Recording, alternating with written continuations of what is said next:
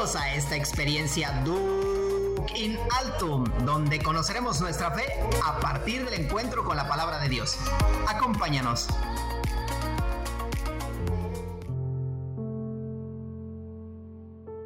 Señor, danos siempre de este pan. Bienvenidos a esta sección de Lección Divina de tu programa favorito, Duke in Altum. Dispongamos nuestra mente y corazón para alimentarnos de la palabra de Dios. Comencemos. Nos ponemos en la presencia del Señor diciendo, en el nombre del Padre, y del Hijo, y del Espíritu Santo. Amén.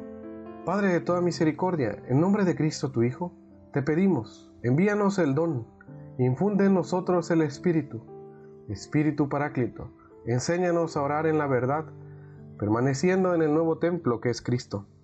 Espíritu fiel al Padre y a nosotros, como la paloma en su nido, invoca en nosotros incesantemente al Padre, porque no sabemos rezar. Espíritu de Cristo, primer don para nosotros los creyentes, ruega en nosotros sin descanso al Padre, como nos ha enseñado el Hijo. Amén. Muy bien, queridos hermanos, nos disponemos en este momento para iniciar nuestra reflexión. El Evangelio que vamos a meditar el día de hoy es el Evangelio de Lucas, en el capítulo 11, versículos del 1 al 13. Escuchemos con atención. Del Santo Evangelio según San Lucas. Un día Jesús estaba orando y cuando terminó, uno de sus discípulos le dijo, Señor, enséñanos a orar como Juan enseñó a sus discípulos. Entonces Jesús les dijo, cuando oren, digan, Padre, santificado sea tu nombre, venga a tu reino, danos hoy nuestro pan de cada día, y perdona nuestras ofensas, puesto que también nosotros perdonamos a todo aquel que nos ofende, y no nos dejes caer en la tentación. También les dijo, supongan que alguno de ustedes tiene un amigo que viene a medianoche a decirles, préstame por favor tres panes, pues un amigo mío ha venido de viaje y no tengo nada que ofrecerle. Pero él le responde desde dentro, no me molestes, no puedo levantarme a dártelos, porque la puerta ya está cerrada y mis hijos y yo estamos acostados. Si el otro sigue tocando, yo les aseguro que aunque no se levante a dárselos por ser su amigo, sin embargo, por su molesta insistencia, sí se levantará y le dará cuanto necesite. Así también les digo a ustedes, pidan y se les dará, busquen y encontrarán, toquen y se les abrirá. Porque quien pide recibe, quien busca encuentra, y al que toca se le abre. ¿Habrá entre ustedes algún padre que cuando su hijo le pide pescado le da una víbora? ¿O cuando le pide huevo le da un alacrán? Pues si ustedes que son malos saben dar cosas buenas a sus hijos, ¿cuánto más el Padre Celestial dará al Espíritu Santo a quienes se lo pidan? Palabra del Señor. Gloria a ti, Señor Jesús.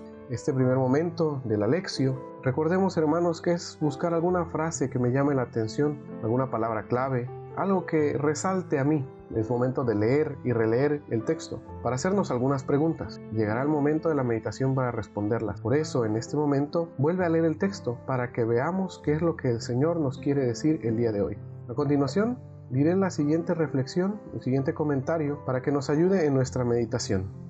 La lectura del Evangelio de hoy nos recuerda que nuestro camino es la oración. El mismo Lucas en los Hechos de los Apóstoles presenta muchas veces a la comunidad en oración, así como a cada uno de sus protagonistas. El domingo pasado, con la escena de Marta y María, nos recomendaba a Jesús saber escuchar la palabra. Hoy nos ayuda a entender la importancia de la oración en nuestra vida, enseñándonos el Padre Nuestro y también indicándonos las cualidades que debe tener nuestra oración. El evangelista Lucas nos ofrece aquí una serie de tres perícopas relativas a la oración. La primera la oración enseñada por Jesús del versículo 1 al 4. La segunda, la parábola del amigo inoportuno en el versículo 5 al 8. Por último, la enseñanza sobre la eficacia de la oración en el versículo del 9 al 13. El pasaje representa la oración como una de las exigencias fundamentales y uno de los puntos cualificadores de la vida del discípulo de Jesús y de la comunidad de discípulos. Jesús estaba orando en cierto lugar y cuando terminó le dijo a uno de sus discípulos, Señor, enséñanos a orar. Jesús se aparta para orar. Lo hace con frecuencia en la narración de Lucas, sobre todo en los momentos inmediatos a sucesos importantes, antes de constituir el grupo de los doce antes de provocar la confesión de Pedro, antes de la transfiguración y finalmente antes de su pasión. Los discípulos comprenden que una oración tal es muy diversa de la que enseñan los otros maestros espirituales de Israel y también de la del mismo precursor suyo. Por eso le piden que les enseñe su oración. De este modo, la oración que Jesús transmite a los suyos se convierte para ellos en la expresión característica de su ideal y de su identidad, del mismo modo de relacionarse con Dios y con los suyos. Vamos a analizar este texto en tres partes. La primera parte, que la del Padre Nuestro, diremos lo siguiente.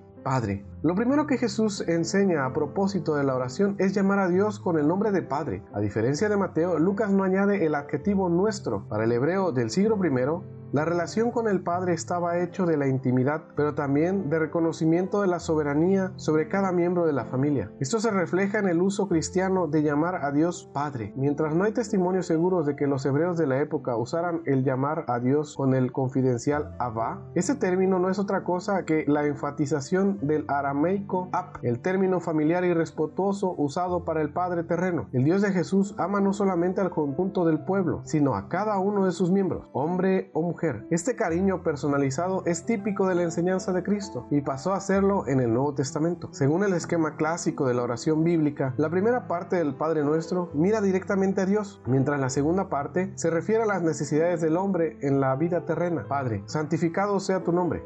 Es Dios, en el mensaje de los profetas de Israel, quien santifica su propio nombre, interviniendo con potencia en la historia humana, aunque Israel y los otros pueblos lo hayan deshonrado. El sujeto del verbo santificar en Lucas 11.2 es el mismo Dios. Estamos de frente a un pasivo teológico. Esto significa que la primera petición de esta oración no se refiere al hombre y a su indiscutible deber de honrar y de respetar a Dios, sino al mismo Dios Padre. Se pide, por tanto, a Dios que se revele en su soberana grandeza.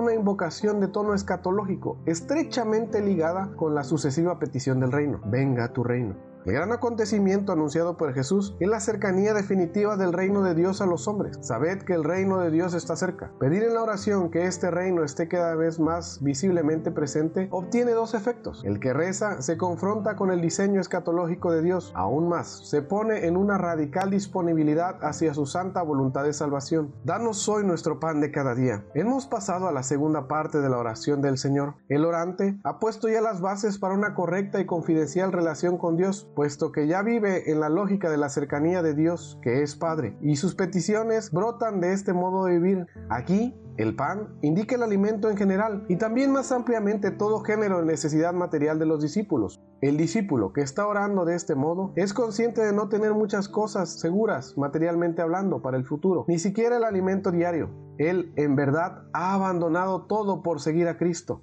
Se trata de una situación característica de los cristianos de la primera generación. Sin embargo, todos somos llamados a recibir todo de la providencia como don gratuito de Dios, aunque venga del trabajo de nuestras manos. A esto, por ejemplo, nos reclama constantemente la dinámica del rito eucarístico, del ofertorio. Se ofrece a Dios algo que se sabe bien que se ha recibido de Él, para poderlo recibir nuevamente de sus manos. Perdona nuestras ofensas, como también perdonamos a los que nos ofenden. Inmerso en la salvación otorgada por el Padre con la llegada del reino, el cristiano se sabe perdonado en anticipo de toda culpa. Esto lo coloca en la condición y en la obligación de perdonar a los otros, consintiendo a Dios dar el definitivo perdón para el creyente, capaz de perdonar. En la segunda parte hablaremos ahora sobre la parábola del amigo inoportuno. En las casas palestinas de la época existía solamente una sala y toda la familia la utilizaba, tanto para las actividades del día como para el descanso de la noche, extendiendo solamente algunas mantas sobre el pavimento. El hombre que de noche corre al amigo es figura del discípulo de Cristo, llamado a orar a Dios siempre y en cualquier lugar, con la confianza de ser escuchado, no porque lo ha cansado, sino porque Él es un Padre misericordioso y fiel a las promesas. La parábola sirve por tanto para explicar ¿Con qué disposición el verdadero discípulo debe rezar al Padre? Con la confianza total en Dios, que es Padre amable y justo. Confianza que le lleva a una cierta desfachatez, o sea, a molestarlo en cualquier momento y a insistir ante Él de cualquier modo, con la certeza de que será escuchado. La última parte de nuestro Evangelio es propiamente didáctica vuelve a tomar los temas de los versículos precedentes, subrayando decididamente sobre la confianza que debe caracterizar la oración cristiana, basada sobre la sólida roca de la fe. Es la confianza del orante que abre las puertas del corazón del Padre y es precisamente su identidad de Padre que ama llevar en brazos a sus hijos y consolarlos con la ternura de una madre, lo que debe nutrir la confianza de los cristianos. Dios es un Padre que ama recibir las peticiones de sus hijos, porque esto demuestra su confianza en Él, porque para pedir ellos se acercan a Él con el corazón disponible, porque esto le empuja a mirar su rostro manso y amable,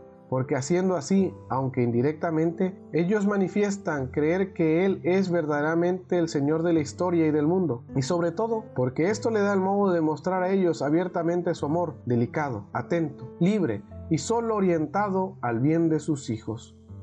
Muy bien, queridos hermanos, recordemos para este momento de meditación es ¿qué me dice el texto a mí? Y es por eso que te diré las siguientes preguntas que te pueden servir para tu reflexión. ¿Qué es la oración para mí? ¿Una obligación? ¿Una pausa para la búsqueda de mí mismo? ¿La presentación a un Dios de una lista de peticiones? ¿Un descanso en compañía del Padre?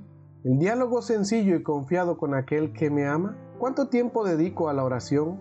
A lo mejor unos momentos al día, o tal vez cada semana, o al mes, o al menos ocasionalmente.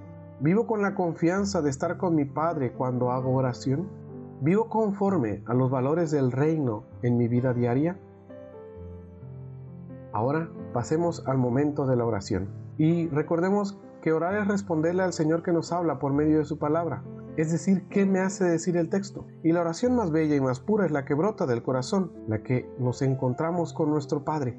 Pero para concluir este momento de Alexio, te invito a que hagas esta oración conmigo. Padre bueno y santo, tu amor nos hace hermanos y nos anima a reunirnos todos en tu santa iglesia para celebrar con la vida el misterio de comunión. Tú nos llamas a compartir el único pan vivo y eterno que nos los has dado del cielo. Ayúdanos a saber compartir también en la caridad de Cristo el pan terreno, para que se sacie toda hambre del cuerpo y del espíritu.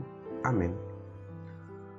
Ahora pasamos al último momento, que es la contemplación, y es ver cómo Dios ve mi realidad. Te puede servir ponerte frente a un crucifijo o alguna imagen de algún santo y recordar que Dios te ha hablado el día de hoy, y por eso te invito a que repitas la siguiente frase conmigo. Te damos gracias, Señor, de todo corazón. Te damos gracias, Señor, de todo corazón. Concluimos lección divina diciendo gloria al Padre y al Hijo y al Espíritu Santo, como era en el principio, ahora y siempre, por los siglos de los siglos. Amén. Gracias por acompañarnos en esta lección divina. Los esperamos en el siguiente episodio y recuerda, Laudetur Jesus Christus, alabado sea Jesucristo. Hasta la próxima.